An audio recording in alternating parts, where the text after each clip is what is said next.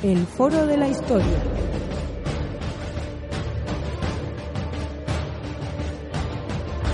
El pasado tiene mucho que contar.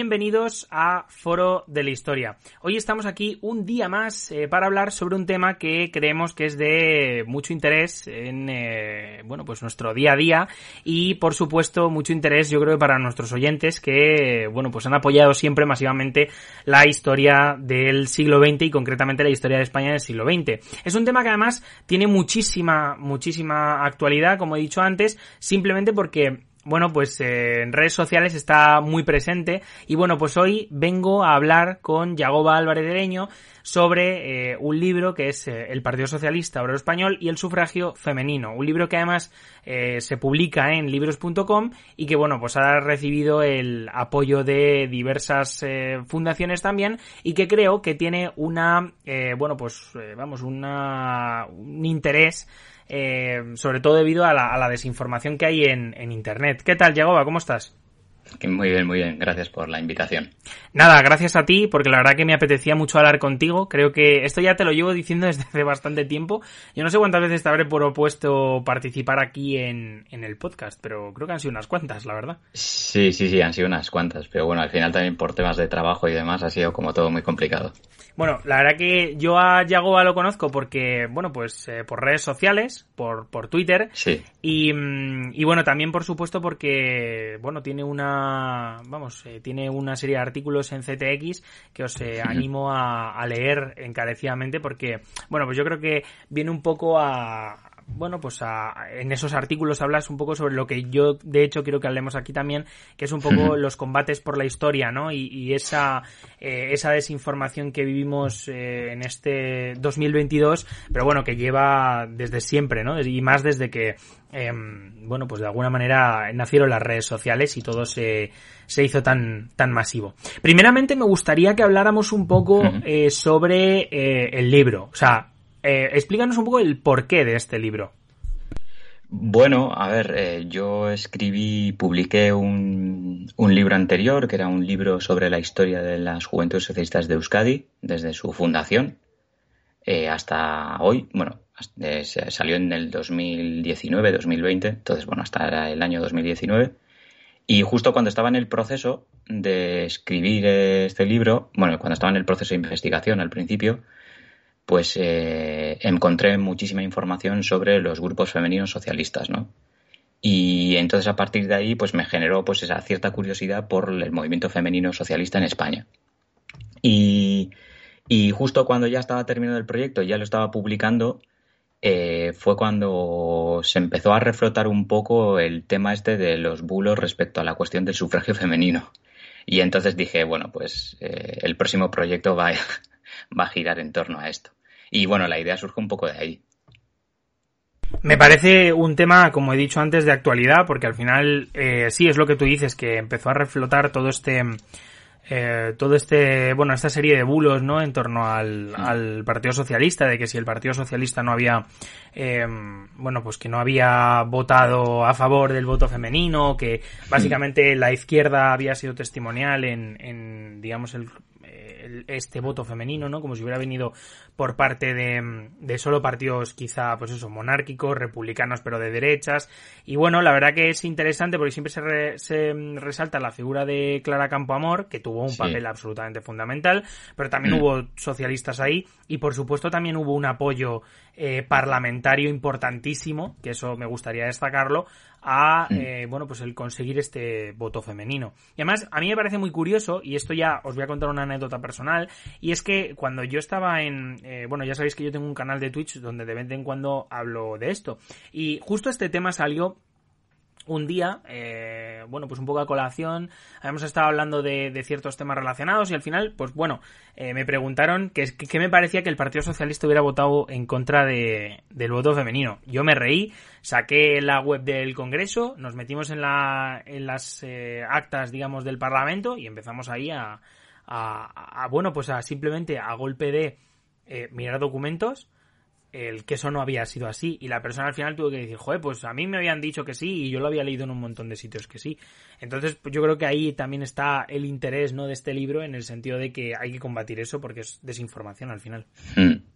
Sí, a ver, es lo que te decía, ¿no? Digamos, ya en ese proceso de publicación en 2019 del libro anterior, fue justo, además, eh, hubo un acto de ciudadanos de, de Albert Rivera que, que hizo por el 8 de marzo del 2019 en el que bueno desplegó una pancarta en el que aparecía la frase soy liberal eh, de Clara Campoamor eh, y entonces bueno a partir de ahí fue cuando me surgió cuando se empezó a reflotar también un poco todo ese, esos bulos vinculados al sufragio que, se dividen básicamente en, cuatro o cinco pilares eh, fundamentales, pero vamos, que en todo momento giran alrededor de esos pilares. ¿eh?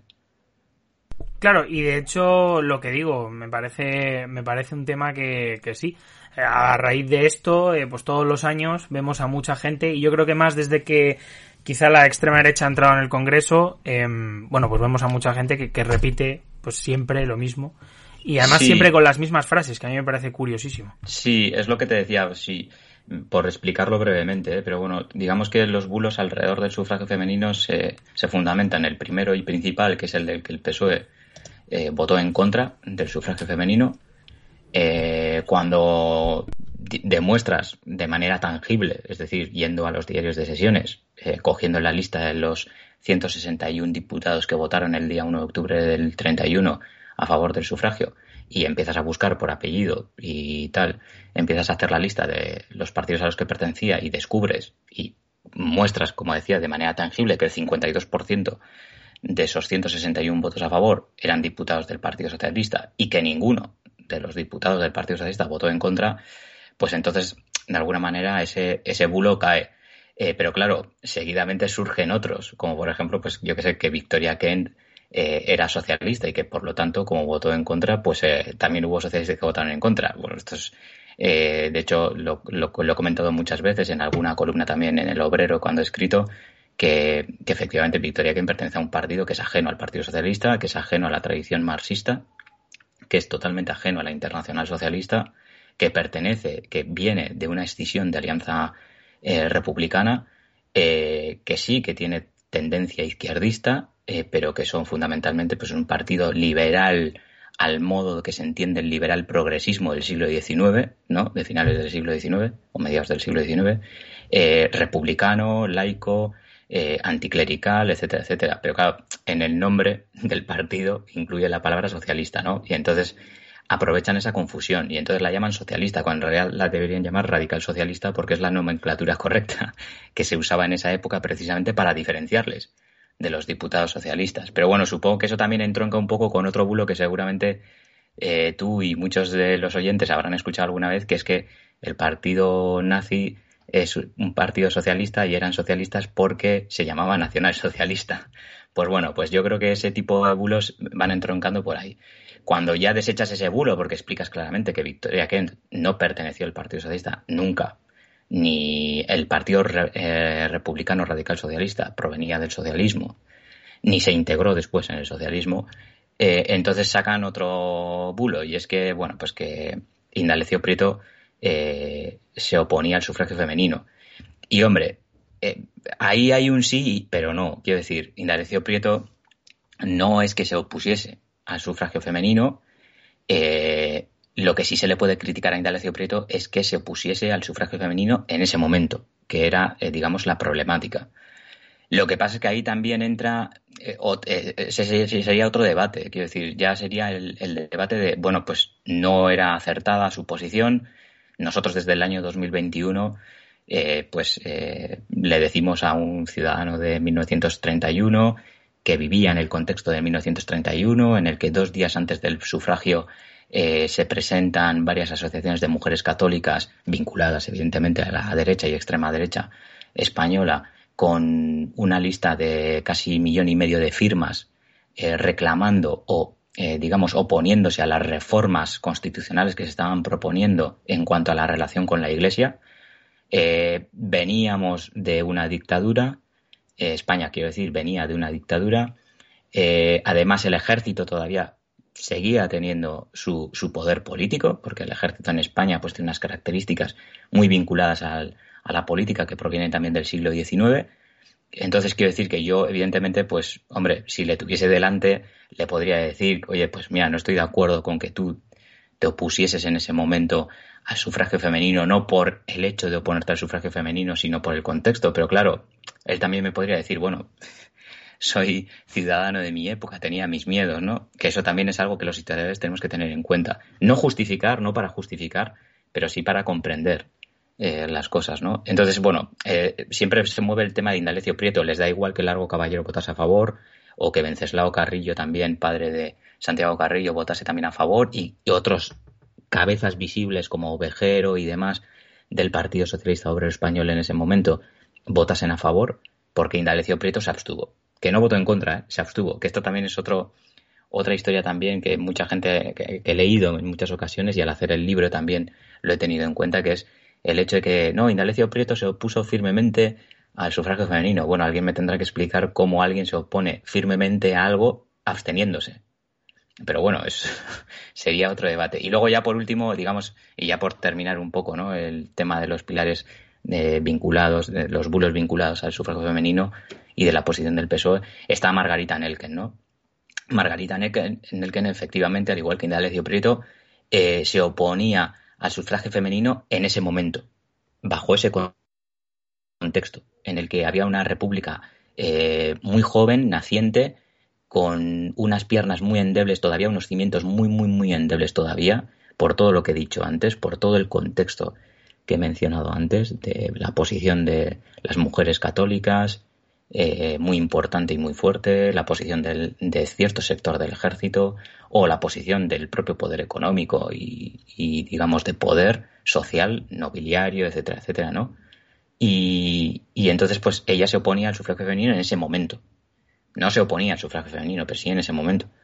Pero claro, te dicen, no, pues que Margarita Nelken votó en contra. Bueno, hay que aclarar, y eso lo hago en el libro también, eh, y de hecho, Isaías La Fuente, que ha publicado en el mes de diciembre del año pasado, ha publicado un libro precisamente sobre eso, sobre el debate entre Victoria Kent y, Clara Campoamor en el Congreso. También ha tenido un momento para hablar también sobre algunos de los bulos y uno de los que ha mencionado brevemente también es lo de Margarita Nelken y es que Margarita Nelken el día 1 de octubre del 31 no era ni siquiera diputada. No es que no votase en contra, no es que se abstuviese, no es que no hablase, es que no podía hacerlo, es que no era diputada.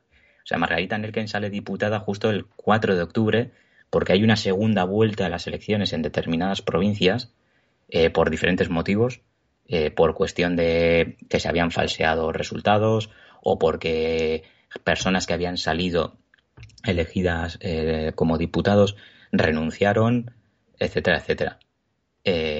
pero no sale, no sale elegida hasta las elecciones del 4 de octubre.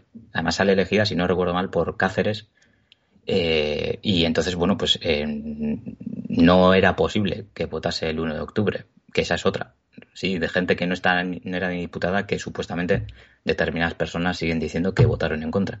De hecho, es más, el 1 de, el 1 de diciembre eh, hay una segunda votación con respecto al sufragio femenino, porque hay una enmienda del diputado Peñalba eh, y que Victoria Kent también planteó una, una, enmienda similar, pero que al final retiró porque era prácticamente igual que la de Peñalba y entendió que la de Peñalba era la que tenía que ir, en la que proponía precisamente la dilatar, digamos, el derecho de las mujeres a poder votar a la eh, celebración de dos elecciones municipales eh, o a la, a la, renovación de todos los ayuntamientos eh, de España. Y que evidentemente eso había, habría retrasado muchísimo el, hecho de que las mujeres pudieran tener el derecho al sufragio, ¿no? Y, en esa votación, el 1 de diciembre, eh, Margarita Nelken se abstiene. O sea, no vota a favor de esa enmienda. De hecho, es más, esa enmienda no sale gracias a eh, que el 56% de los votos negativos a esa enmienda son del PSOE. Son 74 diputados del PSOE, de los 131 que votaron en contra de esa enmienda, 74 eh, eran del PSOE. Entonces, y, Margarita Nelken, que ya era diputada, ni siquiera votó a favor de esa enmienda. Entonces, bueno, digamos que todos los bulos giran alrededor de eso. ¿eh? Luego, luego, con el proceso, digamos, de elaboración del libro Y en redes sociales me he dado cuenta que se han ido ramificando o se van terminando buscando más, más excusas, ¿no? Más bulos para poder decir, bueno, pues que el, que el socialismo español era contrario al sufragio. Pero bueno, no, no, no es correcto. Me parece muy curioso por lo que comentabas. La verdad que yo siempre, eh, cuando te leo, eh, suelo leer las contestaciones a, a terceros, ¿no? Que, que suelen ir, eh, bueno, pues un poco a, a difundir a estos bulos, que quizá pues hay gente que lo haga eh, vamos, yo estoy convencidísimo que hay gente que difunde bulos a sabiendas, lógicamente, y, y con, o sea, incluso ellos recibiéndolos, o sea, no habiéndolos creado, sino recibiéndolos ellos, dicen, bueno, esto es mentira, pero a mí me interesa políticamente y por tanto, pues los lanzo o los difundo más en vez de, pues bueno, la responsabilidad de Hmm. eh, coger y decir, bueno, esto, a ver, no nos caen bien, pero, eh, Sí. chicos, esto es mentira. Entonces, pues bueno, que también esa es la, o sea, esa es la, la gracia de los bulos, porque si no, eh, ¿qué, ¿qué sentido tiene? De hecho, un bulo, pues eso es una noticia que es mentira o una, algo que es mentira. Entonces, bueno, al final, y bueno, yo creo que esto nos lleva, Hmm. más allá del libro, a plantear un tema que a mí me parece interesante y es, eh,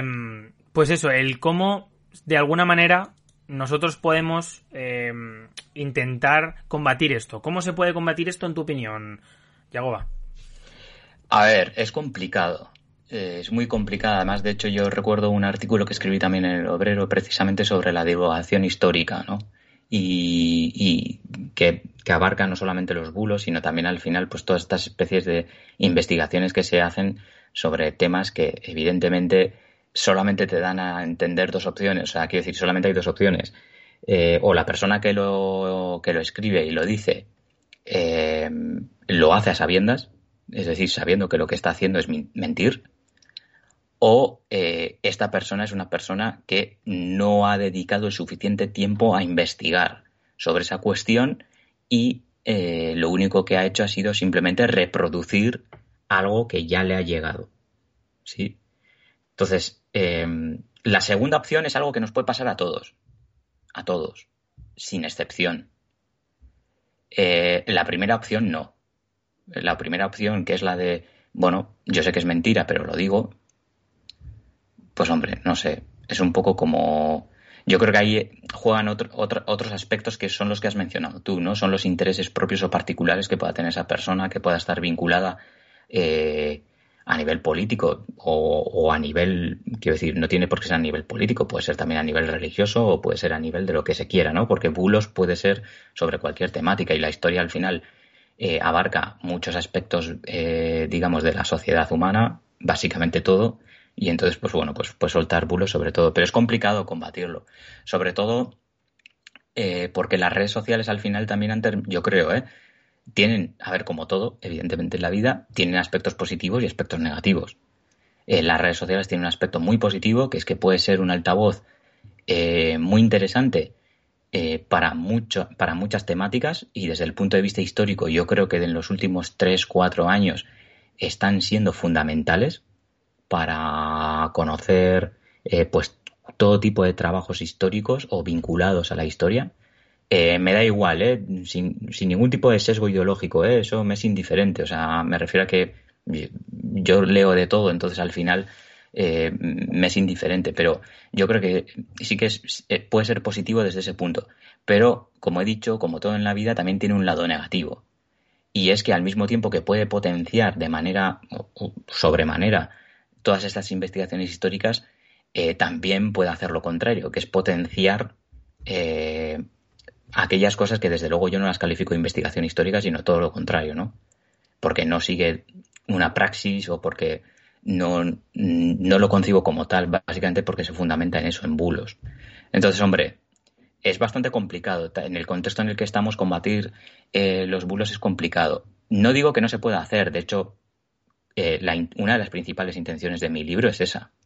Es el hecho de que la gente pueda tener referencias serias, eh, científicas, bien trabajadas desde el punto de vista a nivel histórico, con las que, poder utilizar para poder contrarrestar eh, argumentos en todas las facetas de su vida. O sea, quiero decir, mi libro no está hecho para una cuestión académica únicamente, o para un estudiante de historia, mi libro está hecho eh, precisamente para el ciudadano de a pie, que pueda combatir eh, esos bulos en su día a día, en su trabajo o en la barra del bar, que es muy típico, ¿no?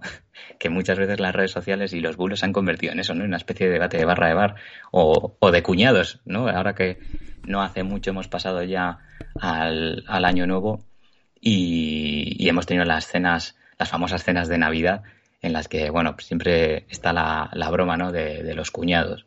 Bueno, pues eh, esa es la intención de mi libro. Entonces, no es imposible, pero sí, yo sí que reconozco que es muy, muy, muy laborioso el contrarrestar todos esos bulos. Es complicado.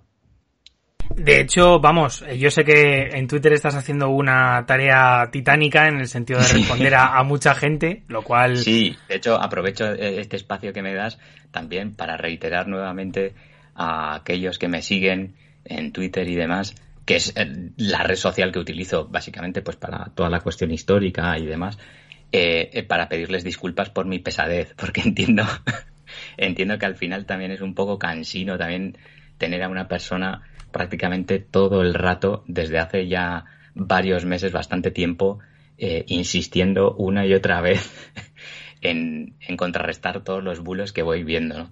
No, es, es curioso, ya digo que a mí me parece bastante interesante porque realmente al, al final el, el problema es eh, yo creo que, bueno, pues que en la actualidad, bueno, y es que lo ha habido siempre en realidad, o sea, había un libro muy interesante que la verdad que también era divulgativo, que, que yo creo que, que, que, se puede, y disculpadme porque no voy a poder decir el nombre completo, pero era una cosa así como eh, las fake news en la antigua Roma, es un libro que salió hace eh, uh -huh. no mucho, un año, una cosa así, y en la que se hablaba también acerca de, de, este tema, o sea que las fake news no son una cosa que, que vengan de ahora, sino que realmente incluso movimientos eh, de familias en la antigua Roma iban promoviendo mentiras y, y, tal, y bueno, en este caso, pues sí que es verdad que esto del PSOE nos toca un poco más, eh, más que nada porque al final de alguna manera eh, el PSOE es un, es un partido que a día de hoy existe, que tiene representación territorial que se presenta a unas elecciones al que le hacen más o menos daño este tipo de bulos y que esa es la intención de, de bueno pues de esta gente. Más allá de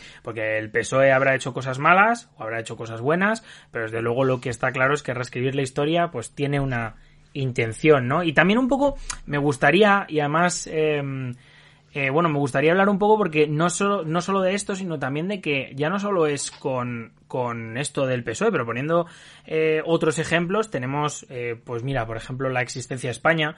Nosotros dedicamos aquí un, un podcast con el profesor eh, de Universidad Santiago Castellanos sobre desde cuándo existe España, le llamamos así el título del podcast, un tema muy interesante.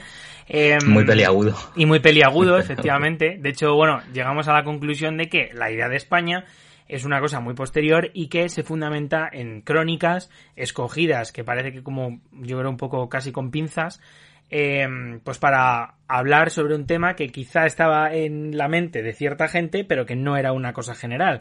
Entonces, uh -huh es curioso. Pero bueno, como ese, eso en concreto, sí. ese debate, que además es, está muy presente en redes sociales, lo tenemos con la conquista de Granada, cada día 2 hmm. de enero, lo te, que, donde los reyes españoles, por lo visto, eh, nada de el rey de, o sea, reyes de Castilla y de Aragón y, y tal, porque son, parece que, que son eso, que España ya está unificada, y realmente, bueno, mm, hay muchos matices ahí que es, es, curioso, pero, pero bueno, que también al final, de alguna manera, todos estos bulos lo que vienen es a sí. eh, crear eh, una idea de España, una idea de español, porque siempre al final acaban creando una idea de español de, no, la gente que vivía, por ejemplo, en, no sé, el Reino de Granada, esa gente no eran españoles, pues un español es católico, es, eh, pues eso, tiene unos rasgos mm. predefinidos y entonces todo lo que no entra dentro de esos rasgos está fuera, ¿no?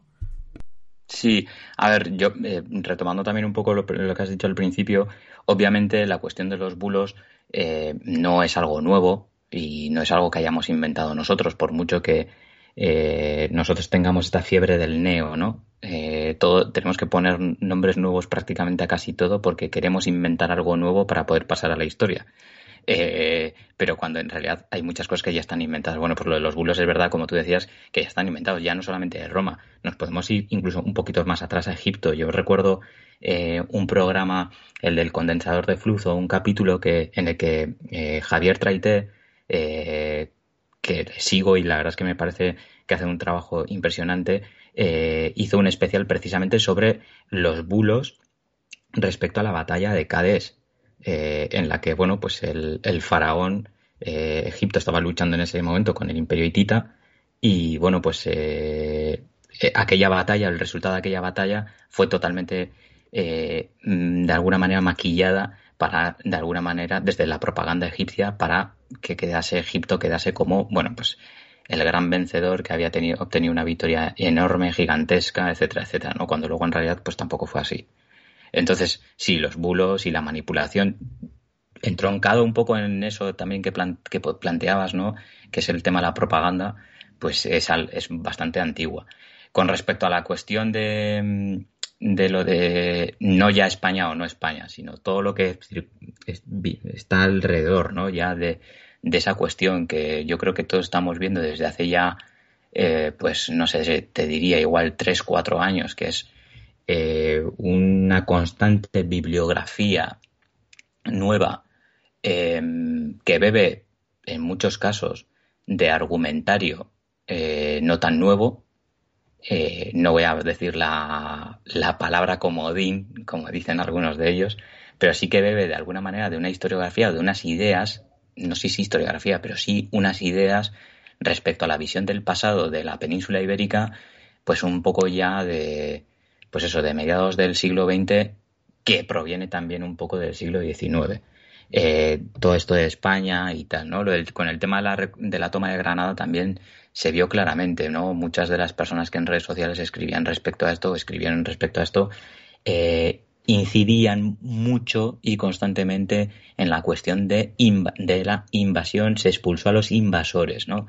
A mí me resulta bastante chocante como historiador como licenciado en historia que pueda haber gente licenciada en historia eh, que sostenga que unos ciudadanos, o perdón, ciudadano no, porque no se puede utilizar el término ciudadano, pero que unas personas que vivían, por ponerte un ejemplo, en Granada en el año 1495, ¿sí? Em, se les califique de invasores cuando ellos pues nacieron en Granada, sus padres, su padre, su madre seguramente también nacerían en Granada, igual nacieron en otra zona de la península ibérica, pero nacieron en la península ibérica, cuando sus abuelos y sus abuelas nacieron en la península ibérica, cuando sus bisabuelos nacieron en la península ibérica, cuando sus tatarabuelos y así sucesivamente, imagínate, 600 años atrás. Entonces, eh, a mí me, me resulta bastante sonrojante que pueda haber licenciados en historia que sostengan o que califiquen a estas personas, a una persona del año 1495 como invasor por el mero hecho, por el mero hecho de tener una religión diferente a la católica. Porque de eso estaban hablando. Es decir, y como bien has dicho, ¿no? Todos aquellos que no fuesen católicos, pues eh, estas personas, las de hoy, las del 2021, las califican de invasores. Y claro, te quedas así y dices, hombre, a ver, yo puedo entender que una persona del año 1700, perdón, del 712, eh, cristiana, que estuviese en el norte de la península, eh, probablemente visigodo o godo, eh, añorador, obviamente, de la unidad territorial del Reino de Toledo, califique a, pues, a los musulmanes que llegaron en el 711, un año antes, los califique de invasores. Yo eso puedo entenderlo. Si hubiese una, algo escrito en el cual esa persona, ese noble, eh, hubiese escrito eso, pues lo entendería. Yo lo que no entiendo es que una persona en el año 2021 se atreva a calificar a las personas que vivían en el reino nazarí de Granada eh, en el 1492 como invasores. ¿no? O sea, desde el punto de vista ya de historiador, o sea, que... Pero eso se ve. Y eso obedece evidentemente a una intención política. Y, ahí es donde ya, de alguna manera, pues yo creo que la divulgación histórica también corre cierto peligro. Y, yo creo que hace flaco favor también a toda esta regeneración, como decía, desde hace cuatro años, cinco años, de bibliografía eh, de ensalzamiento nacional, con la cual no tengo ningún problema. De verdad, no, no, tengo ningún problema. Eh, básicamente porque convivo, eh, o sea, soy vasco, vivo en Euskadi, nací aquí, he vivido toda mi vida aquí y, he vivido y convivo con el ensalzamiento nacional vasco. Eh, entonces no tengo ningún problema tampoco con vivir con el ensalzamiento nacional español. Quiero decir, para mí son ajenos a mí. como historiador son ajenos a mí. como ciudadano, evidentemente, que tiene su propia ideología, también son ajenos a mí. Y no tengo ningún problema. Pero el problema sí lo tengo cuando ya todo, la historia se termina retorciendo única y exclusivamente para poder justificar tus anhelos eh, nacionalistas. Eh, que pueden ser, por ejemplo, el hecho de querer hacer creer que eh, existe un hilo conductor entre la Hispania romana y España, tal y como nosotros entendemos España. ¿Sí? Sí, eso, eso, no es correcto. Estoy totalmente contigo. Y, yo sí tengo un problema con eso. No, claro, porque al final es de alguna manera equiparar que, por ejemplo, y volviendo al tema, que eh, Indalecio Prieto es un ciudadano de 2021.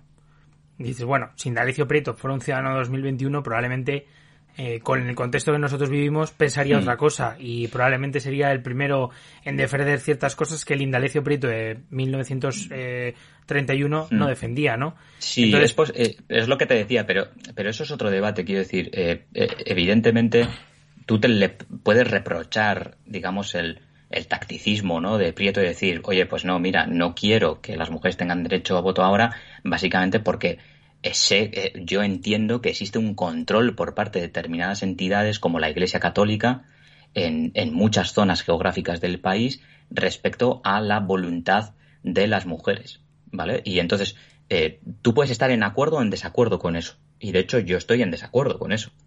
Pero eso es otro debate. Quiero decir, eh, pero Indalecio Prieto no era contrario al sufragio, ¿no? Entonces, pero también es lo que te decía y lo que acabas de decir, ¿no? Que es el contexto del 1931 en el que te puedes poner tú y entender otras cosas. Y, y es lo que te decía, no, no es una cuestión de justificar. Claro. Es una cuestión de comprender. Efectivamente, al final, al final es eso. Lo que tenemos que comprender es que cada uno somos, em, de alguna manera, somos ciudadanos de nuestro tiempo, somos eh, hombres de, y mujeres de nuestro tiempo y por tanto vivimos con una serie de conceptos que se van reactualizando y sobre todo que van haciéndose más grandes o más pequeños mm. dependiendo del, del, del, tiempo, pero no podemos pensar, por ejemplo, que la palabra quizá civilización tiene que ver con la palabra civitas, o sea, quiere decir que sí, que puede tener digamos, quizá, o, bueno, vamos a poner otro más fácil. Eh, yo que sé, que a lo mejor el concepto de ciudadano en el siglo XXI no es lo mismo que el ciudadano en el siglo XIX o no tenemos los mismos hmm. derechos, no tenemos las mismas obligaciones y por tanto, entendiendo que hay esa distancia y por supuesto que hay ese progreso del término y que no es lo mismo, pues desde ahí se tiene que entender la historia. Entonces es como, vale, sí son ciudadanos, muy bien, vale, son ciudadanos pero pueden hacer ciertas cosas y otras no, quién puede votar, qué es lo que puede, tienen, qué derechos tienen, qué obligaciones tienen y, y a partir de ahí empezar a ver, porque claro, si todos somos ciudadanos como los del siglo XXI, entonces, pues por ejemplo, el ciudadano en la antigua Grecia tiene, vamos, una barbaridad de, derechos. Y el concepto de mujer en la antigua Grecia, pues sería fantástico, las mujeres griegas, pero la realidad es que el concepto de mujer en Grecia eh, quizás simboliza o significa menos para los hombres, por ejemplo, eh, que un burro, ¿no? Y entonces, ahí hay que entenderlo también, o sea, no todos de color de rosas, y el mundo no es estático. Por también matizarlo también, ¿eh? Pero eh, yo decía lo de no justificar, sino comprender, y ojo, eh, comprender no significa estar de acuerdo. Es lo que te quiero decir, ¿no? Es decir, yo me acerco a las posiciones, por ejemplo, de Nelken o Prieto, em, y las investigo, las leo, y obviamente hay una conclusión en la que llego. Es decir, Prieto y Nelken no son contrarios al sufragio femenino, sino que son contrarios al sufragio femenino en ese contexto porque ellos tienen miedo, existe un temor en ellos a que eso pueda hacer flaquear a la República y a esa a esa construcción de ese nuevo Estado de España que, que, estaban, que estaban naciendo en ese momento. Y eso no significa estar de acuerdo con ellos. No tengo por qué estar de acuerdo con ellos. Mi posición puede ser, por ejemplo, la de todos esos socialistas, esos 84 diputados socialistas que votaron a favor del sufragio femenino el 1 de octubre. pero evidentemente tengo que matizar también y tengo que eh, investigar también sobre la posición de Prieto y Nelken y dejar claro, no, no son contrarios al sufragio femenino, sino en ese momento. Pero ya son debates diferentes. Claro, ya se estaría hablando de una táctica o de otras cosas. Claro, no, y eso está, está claro. La verdad que me parece una buena charla en ese sentido, porque me parece que este tema, y lo hablamos, por ejemplo, también con Santiago Castellanos, eh, en torno a este debate de la existencia de España, y hablamos un poco acerca de, de ello, y, y, y bueno, me, me, pareció interesante porque al final yo creo que todos, eh, o al menos los historiadores que yo conozco, yo creo que coincidimos un poco en, en eso, ¿no? En, en que hay que separar y que por supuesto que quien no separa al final no está haciendo historia, está haciendo otra cosa. No sé el qué a veces, a veces es política, otras veces es tal, a veces no es nada, simplemente es, bueno, pues que a veces es dejadez, no sé. Pero bueno, en cualquier caso, lo que está claro es que, que, este tema es un tema que hay que poner sobre la mesa. Decir, bueno, que recomendamos, por supuesto, eh, comprar el, el, libro de, de Yagoba, eh, El peso del voto femenino, y mmm, que, por cierto, todavía os podéis eh, hacer mecenas. Y, mmm, y bueno, decir que... Mmm, que nada, eh, vamos, eh, no sé muy bien a, hacia dónde vas, no sé si tienes pensado seguir escribiendo sí. sobre, mm, sobre estos temas o qué tienes pensado hacer en el pues, futuro, Yagoba? El, yo cuando estoy, no sé, otros autores no sé muy bien cómo lo enfocan, pero eh, cuando yo estoy con la redacción de un libro y ya llega a esos últimos momentos en los que ya tienes que terminarlo y tal, es, mm, te planteas, bueno, mira, mm, el próximo año voy a estar en barbecho, o los próximos dos años voy a estar en barbecho, sin escribir absolutamente nada o investigar absolutamente nada, por si acaso. Eh, pero luego, claro, el problema es que el problema que surge es que eh, te, mientras estás, digamos, en ese barbecho, vas vi viendo cosas, leyendo cosas, y entonces al final te surgen otros proyectos.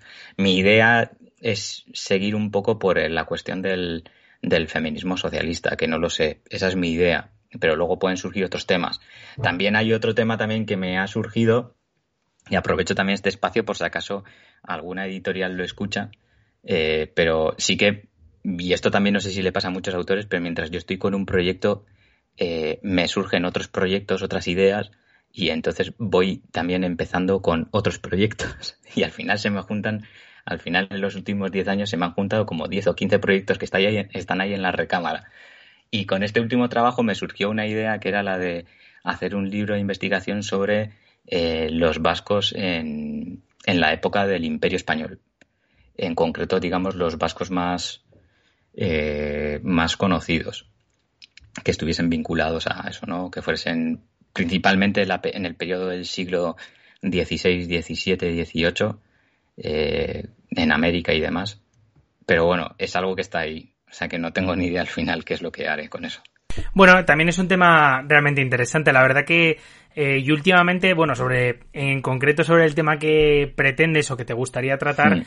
la verdad que, bueno, yo te animo por supuestísimo, porque me parece muy necesario también escribir la historia de, de esta gente o de, de, descubrirla y luego promulgar, vamos, un poco de alguna manera divulgarla. Eh, porque bueno, hay veces que si no lo hacéis, eh, bueno, que no, no son, son temas más concretos. Por ejemplo, mm, a mí siempre me han gustado muchísimo, bueno, mi familia una parte es de Cantabria -huh. Y, hay varias editoriales que se dedican un poco a dar voz, pues por ejemplo a los cántabros que estuvieron en el Tercer Reich, a la guerrilla, a diversos movimientos eh, bastante interesantes. Yo hablo de contemporánea, pero bueno, también eh, hablan de la historia de los pueblos y yo creo que es muy interesante eh, porque al final, si no, eso se pierde y creo que es muy necesario. Y, y, la verdad que es un trabajo que, bueno, pues eso, necesario y, y fantástico. Por ejemplo, en, en, en, concreto en País Vasco también están, hay una asociación bastante guay, hablando un poco de, yo sé que hay mucha gente que nos escucha, le gusta el tema de la guerra civil, que es Sancho de Breuco, no sé si los conoces. Eh, sí. Y son... O sea, yo no les conozco personalmente, quiero decir que he, he leído algo y he visto pero no, no, no, les conozco personalmente. Pues son gente que también se dedica un poco a hacer esto, pero en el contexto de la guerra civil, muy fotográfico todo, y, y también tienen un, un, proyecto muy interesante. Eh, así que nada, quien le interese el tema de la guerra civil en País Vasco, eh, cuanto menos eh, a los hermanos, uh -huh. a los compañeros de Sancho Ebreuco, eh, un saludo y por supuesto que se pasen por la página porque de verdad que, que está muy muy bien. Y bueno, pues no sé si tienes algo más que añadir, Yagoba, la verdad que ha sido una conversación interesante, espero, bueno, pues que a nuestros oyentes les guste... Hmm bueno, pues eh, este, este libro y, y, bueno, que alguno se anime ya no solo a escucharte, que siempre es muy interesante, y a leerte, por supuesto, animo de hecho a, a leer los artículos en El Obrero y también en, en CTX, y bueno, pues eh, a leerte en Twitter, que yo creo que muy necesario, eh, últimamente monotemático, pero oye, está muy bien, joder, yo no sí, me Sí, eso. bueno, a ver, es, es, lo que te decía, es un, ha sido un poco monotema el, lo de la cuestión del sufragio femenino. Ahora como, como estuve de vacaciones y tal, eh, en Navidades, pues ahí ya dis, dis, diversifiqué un poco. diversifiqué un poco. Pero bueno, sí, sí. O sea, básicamente suelo hablar prácticamente casi siempre de lo mismo, ¿eh? Alguna vez esto, pero. Bueno, yo, yo, solo te estaba vacilando, ¿eh? Tampoco. pero vamos. No, la, no, porque a ver, muchas veces también no sabes hasta qué punto puedes llegar a ser pesado, ¿eh? Eh, yo lo entiendo, o sea, porque, eh, uff, no sé, es, es, un poco complicado el hecho de, bueno, con dónde paro, en algún momento tengo que parar porque igual la gente ya está siendo un poquito, ya está un poco hasta las narices, pero bueno. Como, como podcaster y pesado eh, profesional, creo que hasta puntos inimaginables se puede ser pesado. Entonces, bueno, continúa con ello, que yo creo que es muy necesario y hasta donde ya te marques eh, tú mismo. Nada, darte las gracias por estar aquí. Eh, a vosotros de verdad que, bueno, espero que no sea la última, porque yo creo que hay que, hay que hacer un poco este tipo de programas y este tipo de reflexiones. Eh, ha sido un, un, programa muy interesante, espero que a nuestros oyentes también les guste, a los que animamos, por supuesto, ya no solo a comprar el libro, también a comentar, a plantear dudas, a seguir a Yagoba en, en, en bueno, en redes sociales, pues un poco para informarse más, y aparte porque eh, siempre publicas cosas muy interesantes, ya no solo sobre el, el voto femenino, eh, y, y, bueno, yo creo que hay gente que merece la pena seguir y tú eres uno de ellos. Y esto te lo digo ya como seguidor tuyo y, y bueno, pues como compañero también. Entonces, a pesar de mis hilos, mis hilos eh, kilométricos. Bueno, eh, eso, eso, de eso va Twitter también. Quiero decir. Sí, como, como mañana reviente Twitter, me, vamos, me entra un drama. Pero bueno, y pues nada, eh, muchísimas gracias y nos vemos en el siguiente podcast. Lo mismo. Chao. Chao.